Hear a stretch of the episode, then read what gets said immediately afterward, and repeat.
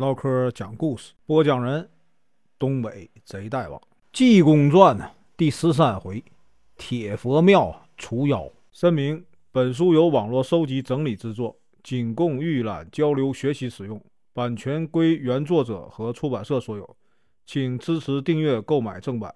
如果你喜欢，点个红心，关注我，听后续。上回说到，和尚说：“我要带你啊上天去啊拜拜这个玉皇爷。你呀没有那么大造化，咱们呢还是快走吧。回头叫人瞧见呢，说咱们放火抢夺，再把咱们呢给法办了。”陈亮说：“啊，对，咱们快走。”四个人呢跟着和尚出了村分道走了。今天啊，咱继续啊往下说。济公啊，带领四位班头追捕啊，采花大盗华云龙，一路啊追着来到了铁佛寺，看见大殿里啊一股啊妖气冲天。和尚一瞧，这大殿里啊东边一张桌有人管账专收啊银子，西边呢一张桌专管呢收钱，旁边呢有一位妇人在那里啊烧香，这妇人呢。约二十岁啊以外的年纪，头发梳得溜光，一脸的白粉呢，看打扮呢不像好人。就见他在那边祷告说呀：“佛爷在上，小妇人呢姚氏，因为呢我一个小亲家得了这个骨症，求这个佛爷呀慈悲慈悲啊，施点药钱。只要我这个亲家好了，我就给佛爷啊烧香啊上供。”铁佛嘴里说出人话来：“姚氏啊，你有没有啊？给这个佛爷带一吊钱呢？”姚氏说：“带来了。”铁佛说：“既然带钱来了，放到账桌上吧。佛爷给你一包好药，带回去，保准就会好。”姚氏说：“谢谢佛爷。”拿着药啊就走了。姚氏刚走，只见呢，外面呢又来了一个少妇，从外面。一步啊，一个头磕着进来。这个妇人呢，姓刘，娘家姓李，在这个开化县正南的刘家庄住。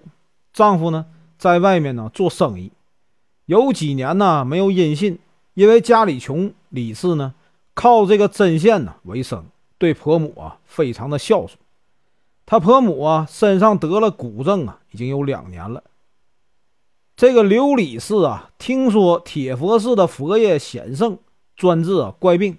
李氏呢，一片诚心，从家里啊一步一个头磕了一天一夜，才到啊这里。刘李氏烧香说：“哎，佛爷啊，慈悲！小妇人呢，刘李氏家里啊有这个婆母啊得了骨症有两年了，求这个佛爷啊赏点药，只要婆母好了，等我丈夫。”贸易回来，一定给这个佛爷啊烧香上供。妖精一看这病不是他傻的，他也治不了，就说呀：“刘理事，你给佛爷带钱了吗？”刘理事说：“我家里太穷啊，没有钱，求佛爷慈悲慈悲吧。”佛爷说：“不行，佛爷这里啊一概不赊账，没钱呢不给药，你走吧。”刘理事叹了一声啊。不怪人家势利呀，连佛爷啊都爱财，我有啊一片诚心，管什么用啊？济公一瞧啊，知道这是一个贤良孝妇。和尚说呀：“这位小娘子不用着急，我这里有药，你呀拿回去给你婆母吃，立刻呢就能好。”刘理事说：“谢谢啊，大师傅。”接过药呢就走了。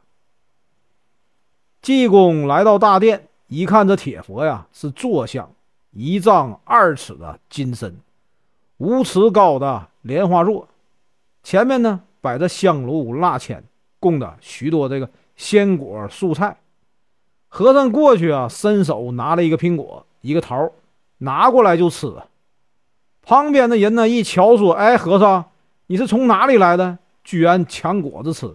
和尚说：“庙里有东西，就应当吃。”你们这些东西指着佛吃饭呢，靠着佛穿衣，算是和尚的儿子还是孙子？这个人呢生气了，过来呀就要打和尚。和尚伸手一指，用定神法呀把这个人给定住了。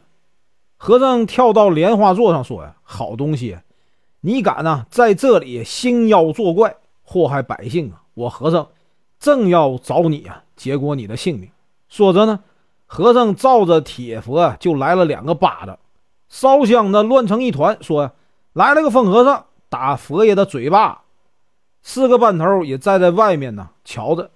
就听铁佛肚子里啊，咕噜噜的一声巨响，声音呢就像打雷。突然呢，山崩地裂的响一声。四位班头瞧着铁佛一丈二的金身呢，连同这个莲花座就往前一倒啊，就把和尚压到了底下。财源路啊，杜振英一跺脚，放声痛哭啊，说呀：“师傅啊，你老人家死的好苦啊，居然死在这里！”杨国栋呢，也是熊，一个劲儿的叹息说：“呀，可惜了，济公这么好的人，这一碰准砸到地里去了，变成了烂泥肉酱。”陈国栋说：“柴头啊，你也不用哭了，谁都难免一死，咱们走吧。”四个人正要走，只见和尚呢从庙外面呢进来了。和尚说：“柴头，你们报丧呢？这个财源路。”也不哭了，说：“哎，师傅，你没死吗？”和尚说：“没有啊，好妖精啊，居然打算要暗害我和尚，我跟他呀势不两立，这就啊找他算账去。”陈元禄说：“我们眼瞧着他呀把师傅压到了地上，你怎么从外边回来了？”和尚说：“没砸着我呀，我一害怕呀，就窜出去了。”正说话，和尚突然大喊：“哎呀，了不得了，快救人呐！”妖怪来了！这句话呀还没说完，只见呢一阵狂风大作呀，从半空中落了一个妖怪，把和尚啊给围住了。原来金眼佛江天瑞啊的师傅姓华，名清风，人称啊九宫真人，专门练习啊旁门左道，是华云龙的叔父。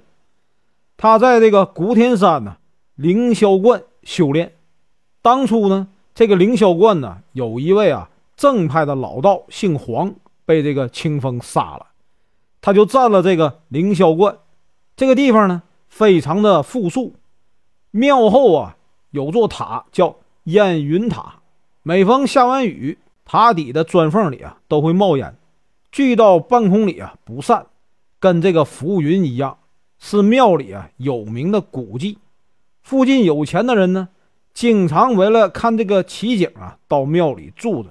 没想到呢，自从华清风占了这个庙，这座庙啊再也不冒烟了。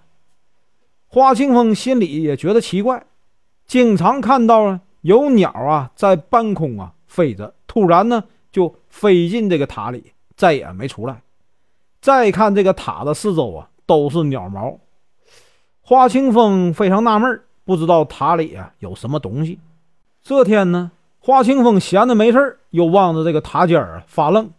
忽然听到后面一声无量佛说：“呀，华道友啊，你在做什么？”华清风回头一看，见一个人呢，穿着亚青色的道袍，腰间呢系着丝线，脸色铁青啊，两道朱砂眉，下面呢有一双金色的眼睛，满脸的这个红胡须。华清风一看自己不认识，赶紧说：“哎，道友啊，从哪里来呀？”老道说：“华道友，你不认识我吗？你是我的房东啊，我在这里呀住了半年了。”华清风说：“是是，道友前面坐。”二人来到前面，贺轩呢坐下。这老道说：“华道友，你真不认识我呀？”华清风说：“我实在不认得。”道友贵姓啊？那人说：“呀，我姓常。”咱们呢有一段啊仙缘，华清风就问呢：“哎，道友在哪儿参修啊？”常老道说：“我在盘古山。”华清风又问：“常道友参修多少年了？”常老道说：“这样说吧，文王啊出这个壶关，收了一阵子啊，我亲眼看见了。姜太公呢斩将啊封神的时候啊，我太晚了，没赶上。”你呀，不用问多少年了。花清风有点明白了，这道士啊，八成是个妖精。两人呢一盘道，果然呢，这个常老道啊，道行非常深呐，呼风唤雨啊，居神潜鬼，样样精通。花清风让他吃啊，他就吃；让他喝呀，他就喝。